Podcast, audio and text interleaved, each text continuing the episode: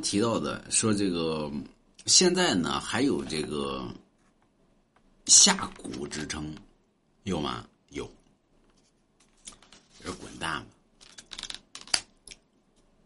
苗族里边有个传闻，越漂亮的女子越别动。你说为什么呢？人都不都喜欢好看的吗？看过《倚天屠龙记》没？你说看过呀？那跟《倚天屠龙记》有基本没关系啊。张无忌他妈死的时候，给张无忌说了一句什么话？你说我知道，越漂亮女子越会骗人，哎，越漂亮的女子越会骗人。现实生活中也同样如此，越漂亮的女的越会骗人。你看骗你的都是长得好看的吧？有时候跟这下蛊有关系吗？有。中国有句话叫什么呢？蛊惑人心。从夏商周对吧？你看哪个女的都是长得好看，她会蛊惑人心。从苏妲己到褒姒，对吧？再到武媚娘，啊，再到什么陈圆圆，哪个不是蛊惑人心之辈？而蛊惑人心者都什么呢？长得他妈都好看。所以苗族定了一规矩：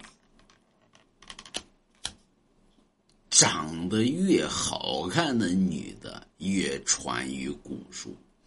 而他们领悟到的蛊术是极其高的蛊术，所以见着苗族长得好看的女子，你躲着点走。我告诉你啊，别认为人家好看，哎呀，姐姐长得真好看，哎，蛊惑人心。